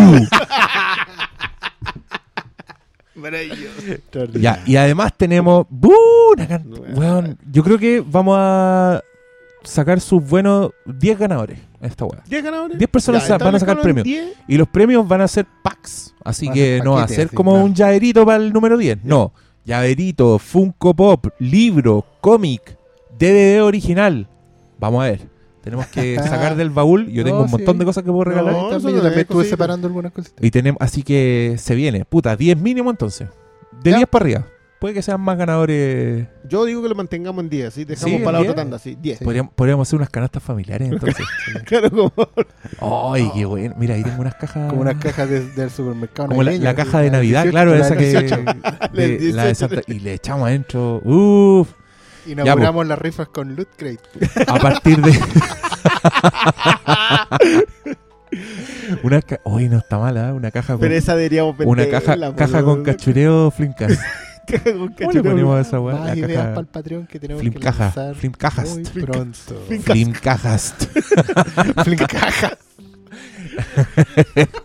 Ya, pero a partir de cuándo se pueden comprar numeritos? Al tiro ya. Si escuchó esto, Mañana. puede meterse Usted ya, y cuando usted esté puede- escuchando la- esto, ya puede ya, entrar al la plataforma a, a dos, el lu- producto. a dos luquitas el número, Dos luquitas el número. va a estar ahí Como siempre. harto harto rato va a estar ahí pero apúrese en comprar porque porque se acaban po. Si, si usted Vamos, no Es- vamos a cerrar los números. Si que compran más, compran más, mejor. ya nomás. compren láncense y acuérdense que ustedes no pueden escoger el número No, en ese es- sentido no es como es aleatorio se les asigna pero mejor pues si ganan es porque ya tienen una cueva así impresionante Igual ya sorteamos. La última vez hay un ganador que se ha llevado. ese weón ese, banearlo. ese no puede comprar más Hay que Ay, banearlo. no, sí. ha, No, ganado, pero ha ganado en dos seguidas. pero ha comprado caleta de números Sí, ese loco sí, también, sí, pues, sí. súper bueno para apoyarnos. Esto, les recuerdo, no es un negocio, esto es para que apoyen a una familia que está con problemas, que somos nosotros. Se nos apareció el 2018. ¡Uh! Se viene marzo. puta weá, marzo. concha tu madre. No, pues ya vamos a hacer otra acá. marzo. Es la de marzo, en marzo, Marzo. Ahí, no, ahí, ahí ya va el Patreon porque es más permanente. sí, en, en marzo el, el Ingreso Patreon. ingreso Otro, permanente. en- A gasto permanente, ingreso permanente. No, pero es bacán. A mí me encantaría hacer un. Oye, que yo sigo un weón que se llama Ralph Garman, que es un loco que tiene un podcast. Sí. Pero el loco, además de su podcast, tenía un, un programa de radio. Todas las mañanas. Era como esos programas que dan para despertar, de los que te acompañan a la pega, era como un matinal. Y el loco tenía una sección en ese programa que era como la sección de Hollywood. El loco hablaba de las películas y, y al weón lo echaron de esa radio. Lo echaron después de 20 años de hacer la weá. Y el loco, en vez de, buscar- de buscar pega, dijo: Yo voy a hacer mi propio programa y lo voy a hacer con un Patreon. Y el weón tiene más de 6.000 eh, Patreons, Patreon. weones que lo apoyan, weones que se O inscribieron sea, con entre 1 y 5 Y cinco dólares. sí, pues sí, es la- Entonces, el weón cuota- tiene. gana 10 mil dólares mensuales a partir de ahora. Y lo encuentro hermoso. O sea, Algún día llegaremos ahí nosotros. 10 mil dólares. 10 mil dólares, esa es nuestra meta. no, nosotros, con- nosotros con 10 lucas ya sería como un. Estamos más ahí, o menos. ahí ya sería como un incremento de un, de un 100% lo- lo- donde estamos ahora. Sí que sería bacán. 10%, Pero no lo descartamos, porque. Pero igual el Juan va a hacer el programa todos los días. ¿Te cachai? Todos los Bueno, días un Flimcast. Si te ganáis 10 mil dólares, Yo- yo, creo que sí, te Y, podría- y podría- mat- y podría matutino, de 7 de la mañana Listo. a, la- a las 10. Por ¿Ya? 10 mil dólares Hagámoslo. mensuales. Ya cabro. Vamos a abrir el Patreon. 100 dólares cada. 100 dólares mensuales. El mínimo. Bueno, es Barça. No, yo hasta ahora deliro, así que no me hagan caso. La realidad sí es la rifa. eh, con buenos premios. Ya le iremos detallando los premios a medida que los vamos juntando, pero les digo desde ya que están súper buenos los premios. Hay de todo, desde merchandising hasta cositas que tenemos nosotros que por ahí tenemos películas repetidas y ya Baby Driver, que mejor. Así que gracias por escucharnos, queridos. Palabras al cierre, amiguitos. Vayan a ver esta película, recomiéndensela a alguien para que la vaya a ver. Eh, vayan patota. Sí, Manténganla, hay- por favor. porque de Son, verdad, son pocas funciones, es verdad. También es que es muy probable que esté solo en ciertos cines de ciertos barrios, pero pucha, de verdad vale la pena. Es una. Igual es a, regiones llega. ¿eh? Sí, pero es una obra mayor, loco. O sea, es que yo me Sí. sentí viendo una buena película, me sentí viendo buen teatro también. En un año muy Buena difícil. dramaturgia Yo de verdad que en el sí. 2017 que agarré vuelo al final no estaba fácil. Y lo otro es decir que es una película que tiene todos los descuentos posibles de todas las compañías, así que consíganse desde el bar del supermercado hasta el teléfono. porque Hay de vale hay harto que ver también. Entonces, eh, son muchas películas buenas en estos par de meses, pero esta una yo creo que es definitivamente una imperdible. Y está en cines, por lo que no, no tienen para qué ir a buscar el DVD screener. No, no ¿para deberían. eh. No, esta, esta llegó ya y de hecho si las vamos a ver, van a seguir llegando. Así es. Eh, vayan al cine y muchas gracias por escucharnos. Buenas noches. Buenas noches.